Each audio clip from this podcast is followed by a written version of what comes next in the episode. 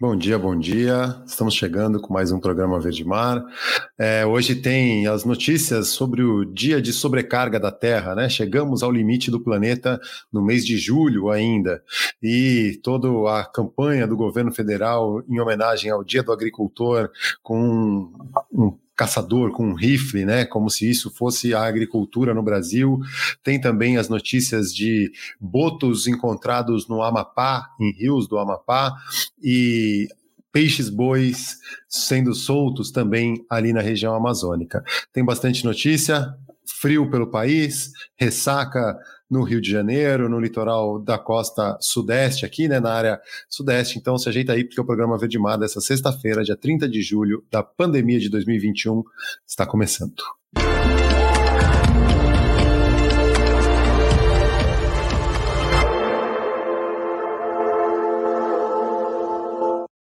Bom, é isso. Dia 29 de julho de 2021, a gente atingiu o dia de sobrecarga da Terra, é, ou em inglês, o Overshoot Day, o dia em que, a partir de agora, né, a partir de hoje, já 30 de julho, estamos no débito, estamos devendo o planeta. O planeta não tem mais a capacidade de regenerar o que a gente está consumindo. Né? Então, é, seguindo essa tendência, em 2030 a gente já vai precisar de um planeta e meio, né? a gente vai consumir 50% a mais do planeta em relação ao que o planeta tem a capacidade de se regenerar. O ano passado, com a pandemia, é, esse dia foi dia 22 de agosto, né? E foi um pouco depois do que a gente teve em 2019. No entanto, agora em 2021, com a retomada econômica, com a pandemia em alguns lugares é, permitindo que né, alguma atividade econômica volte, a gente voltou né, a, a, regredir nesse quesito e estamos já devendo, né, estamos no cheque especial, se quiserem falar em economia. Então eu vou rodar aqui o que, que é o Overshoot Day e por que, que é tão preocupante isso. Chegamos ao dia de sobrecarga da Terra. O Overshoot Day, como é chamado em inglês, é o dia em que a humanidade usou todos os recursos biológicos renováveis do ano. Ou seja, a partir de agora estamos em déficit, consumindo mais do que a capacidade que os ecossistemas do planeta têm de se regenerar. Com o isolamento e diminuição do ritmo econômico causado pela pandemia da Covid-19, em 2020 este dia foi um pouco mais tarde do que nos últimos 15 anos, chegando três semanas depois do que em 2019. A data reflete a redução de 9,3% da pegada ecológica da humanidade desde o dia 1 de janeiro até o dia da sobrecarga, comparado com o mesmo período do ano passado. Ainda assim, estamos usando mais do que 60% do nosso limite. Precisaríamos de mais do que um planeta e meio para suportar os padrões de consumo e destruição que a espécie humana causa à Terra. Além disso, essa redução não foi planejada. Custou muito sofrimento e centenas de milhares de mortes causadas pela pandemia. Está longe de ser a mudança intencional que tanto precisamos para alcançar o equilíbrio ecológico, aliado ao bem-estar das pessoas. Por outro lado, mostrou que é possível sim mudarmos nossa tendência de consumo dos recursos naturais num curto espaço de tempo e direcionarmos nossos esforços para construir uma sociedade que busque a dignidade, a verdade, a paz, o bem viver e o amor para toda a humanidade e demais seres com os quais compartilhamos este pequeno e belo planeta.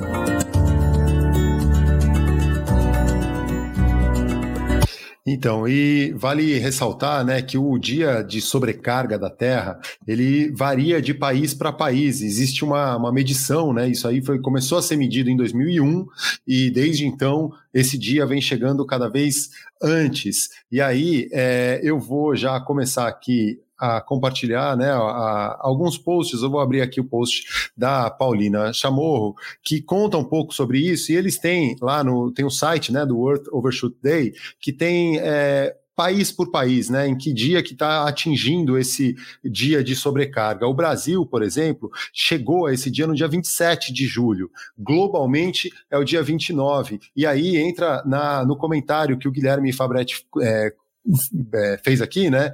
Dizendo que me parece uma desculpa globalista de países ricos que não vão abaixar seu consumo e vão exigir que países mais pobres o façam. Eles querem manter seus padrões sufocando os países mais pobres.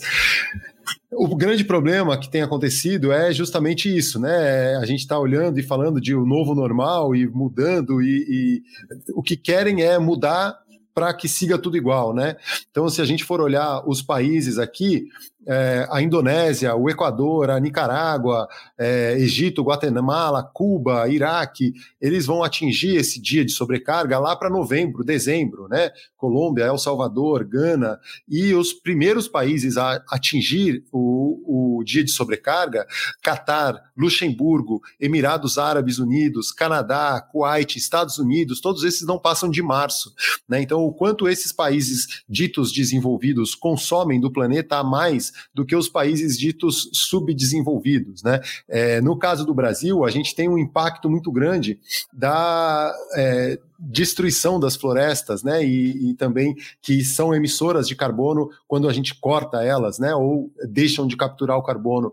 Então, é, de alguma maneira, isso aí é uma forma também de chamar a atenção do quanto o nosso padrão de consumo, do quanto a gente é, consome o planeta, né? A gente já precisa quase que de um planeta e meio para manter os nossos padrões hoje em dia. E aí tem o site lá do Earth Overshoot Day, que eles lançaram uma campanha, né, que são 100, 100 dias de possibilidades, pra, porque faltam 100 dias para a COP26 em Glasgow, que vai discutir a questão da crise climática, né, e, e aí eles colocam em destaque algumas é, coisas que podem fazer para é, mover a data, né, para deixar essa, que essa data chegue depois. E aí eles, eles listam lá cinco pontos, que é o planeta, as cidades, a energia, a geração de alimentos e a população. Né? E aí, é, vou pegar o exemplo, por exemplo, da geração de energia, eles é, dão, propo, propõem algumas alternativas em que é, moveria a data em 93 dias, né? A gente é, a, diminuindo a nossa pegada de carbono, é, que faz 57% da. É, é, a, a, como que é o, o a, a, pegada de carbono é, e a geração de energia a partir da queima de combustíveis fósseis, né, e a emissão de carbono é, é responsável por 57% da nossa ecológica, da nossa pegada ecológica no planeta. E aí tem é, as soluções ou as ideias que eles dão aqui, né, que como alternativas para essa geração de energia, tem um quadro também é, que para mover a data, né? E aí algumas sugestões, né? Expandir o seu repertório de cozinha com novas receitas vegetarianas e é, a questão da, do vestuário, da indústria de, de é, vestuário, né, de indústria têxtil, a forma de transporte ou a, o trabalho de é, como que é o trabalho de, de é, ONGs e instituições que trabalham né, contra a crise climática. A grande questão é essa, né? Individualizar o problema é uma forma de isentar as grandes tomadores de decisão, as grandes indústrias de tomarem atitudes mais sérias e mais comprometidas com a mitigação dessa crise climática que a gente está vivendo. E isso reflete no nosso dia a dia. A gente está vendo essa onda de frio no país, né? Muita neve em algumas cidades de Santa Catarina e do Rio Grande do Sul, um frio intenso, um pouco mais longo nas regiões, né? No centro-sul do Brasil, com geadas causando grandes prejuízos à agricultura. No Rio de Janeiro, a gente está vendo a ressaca, é, o mar invadindo as ruas, na verdade não é o mar invadindo as ruas, ele está ocupando o espaço dele ali, mas esses tipos de esse tipo de eventos vão cada vez ser mais comuns. A gente ter picos de frio, picos de calor, é, chuvas intensas. A gente viu, por exemplo, né, a Olimpíada de Tóquio, as, o pessoal sofrendo com calor intenso, Canadá, norte dos Estados Unidos também com muito calor agora na época do verão, enquanto aqui no sul, né, na, no hemisfério sul, que a gente está no inverno, a gente com picos de frio é, acima da média, né, com neve onde não nevava ou com uma intensidade que não era comum para a gente aqui no Brasil. E aí essas ressacas, né, esses eventos climáticos são é, reflexo da crise climática e aí a previsão é de ondas aí de 4 a 5 metros no Rio de Janeiro, é, a avenida da praia do Rio de Janeiro, para quem não conhece, ali a Delfim Moreira, o, é, a, a rua que passa pela orla, né, do Leblon a Ipanema, está fechada, né, na manhã dessa sexta-feira, por conta das ondas que é, tomaram conta ali do, do, da orla do Rio de Janeiro, e aí está sendo feito um trabalho de limpeza, e a previsão é que essa ondulação continue aí, pelo menos por mais uns dois dias. E isso tudo é reflexo da crise climática pela qual a gente está passando e vivendo, não sei se passando, né, se isso vai passar um dia ou se só vai se agravar, e que tem a ver com o dia de sobrecarga da, da terra. Seguindo nas notícias e que tem alguma relação, né? A gente tem um novo ministro do Meio Ambiente, que já não é mais tão novo assim, porque ele já está no cargo há mais de um mês, o Joaquim Leite, né? E ele é, segue o mesmo, o mesmo padrão e a mesma política do governo federal para mostrar que não adianta trocar o ministro se a política segue a mesma, né? E aí, num documento publicado no Diário Oficial da União na segunda-feira, dia 26 de julho, né, com o objetivo de, abre aspas aí, né? O objetivo de divulgar os esforços e resultados alcançados no que toca ao controle do desmatamento ilegal e dos incêndios florestais em 2020, ano em que a devastação bateu recordes na Amazônia, no Cerrado e no Pantanal eles estão celebrando isso aí. É, porque, eh, na verdade, são dados que já foram divulgados em novembro do ano passado, mostram que a quantidade, né, o número de multas diminuiu em ano, num ano que a gente teve recorde de desmatamento, é, e aí esse balanço de atividades mostra que a política de desmonte e desinformação segue inalterada com o Joaquim Leite, que é o sucessor do Ricardo Salles, que é, foi exonerado do cargo de ministro em junho sob a acusação de favorecer o contrabando de madeira ilegal. Ele que está sendo processado, né, e agora foi voltou para a primeira instância lá na Justiça Justiça do Pará, em, de Altamira, que é onde aconteceu toda a questão da do contrabando de madeira que foi para os Estados Unidos, a carga foi apreendida nos Estados Unidos, emitiram um documento oito meses depois, é, o documento não foi aceito, o presidente do IBAMA foi afastado, os é, vários funcionários ali do IBAMA também afastados, busca e apreensão nos endereços do ministro. O ministro acabou caindo, saiu do STF, o processo dele foi para a primeira instância em Altamira, no Pará. É, e aí, só para ter uma ideia, né, esses dados, o IBAMA cancelou 44,5% das operações planejadas para o ano passado, 2020, é o que revela esse documento, e o que a alegação é por causa da Covid-19, mas eles desconsideram que grande parte da fiscalização poderia ser feito de forma remota, né? Que é uma, um, um, trabalho que o IBAMA iniciou em 2016 e foi desmobilizado agora no governo do Bolsonaro. É, além do déficit de fiscais desde 2018, sem abrirem novos concursos, a tentativa de fundir ICMBio e IBAMA, então as multas diminuíram drasticamente e, e a gente está vendo aí né, mais um show de pirotecnia com o vice-presidente fazendo operações com os militares e diminuindo a fiscalização na prática, né? É, além de desqualificar qualificar o INPE, tirar todo, né, os, a, as é, é, o peso que tem uma instituição, por exemplo, como o INPE, o Instituto Nacional de Pesquisas Espaciais, com os programas PRODES e DETER, que já fazem esse monitoramento, mas, como a gente já falou aqui essa semana, né, não adianta nada fazer o monitoramento, ter dados, informações, tem agora um acordo de cooperação com o governo japonês, com satélites japoneses para fazerem esse monitoramento, mas não adianta nada você monitorar, identificar onde está sendo cometida uma infração e não ter equipe, não ter, né, e tá com os órgãos de fiscalização e controle desmobilizados para irem atuar atuar no local. Então, é, não adianta. E seguindo a linha desse governo, né, no dia 28 de julho foi o dia do agricultor. E aí, um post nas redes sociais mostrou bem a cara do que é, essa gente pensa né, sobre a agricultura. Um caçador com um jagunço, né, com um rifle, numa foto comprada de um banco de imagens, né? Eu fui atrás ali no, no Get Images e essa foto estava custando 3 mil reais para fazer um post é, em homenagem, né, bem entre aspas, aí ao dia do agricultor, é, como se fosse fácil capinar né, um, uma roça com um rifle.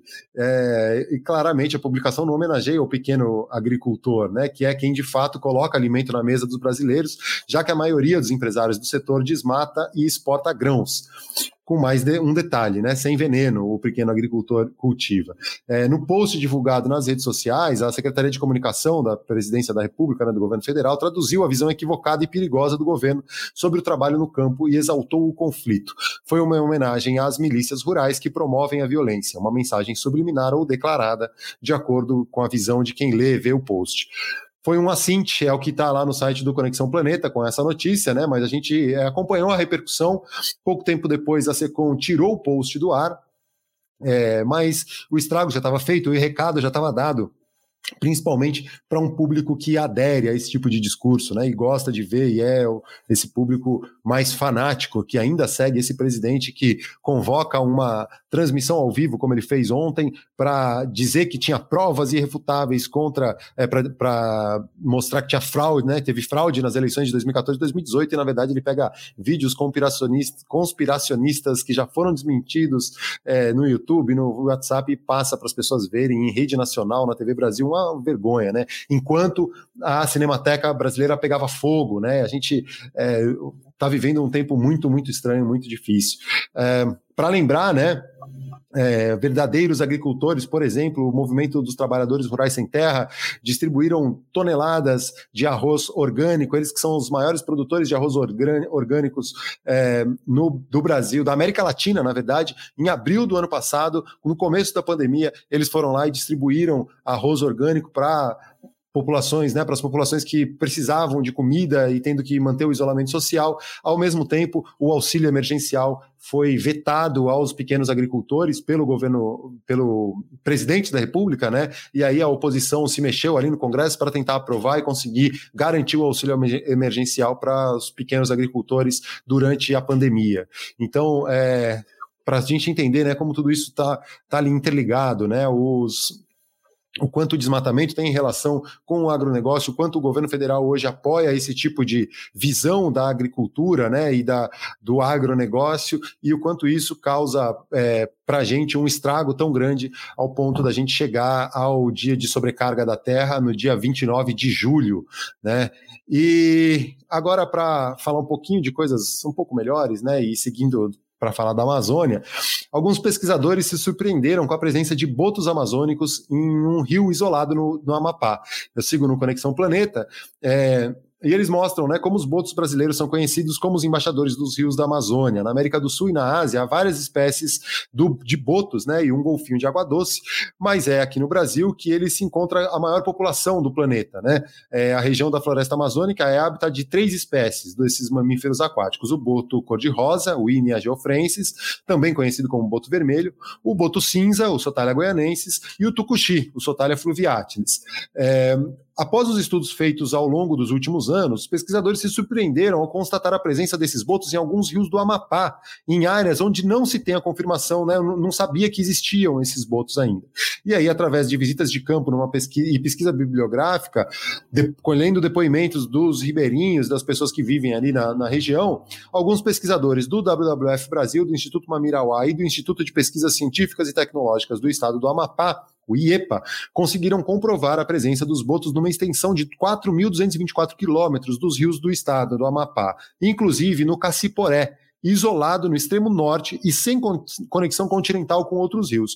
O que eles imaginam é que em alguns períodos de cheia intensa dos rios, a pluma do Amazonas, que pela costa, de alguma maneira permitiu que alguma, alguns desses indivíduos é, cruzassem de um rio para o outro pela costa, né, por essa pluma de água doce que se forma nas grandes cheias.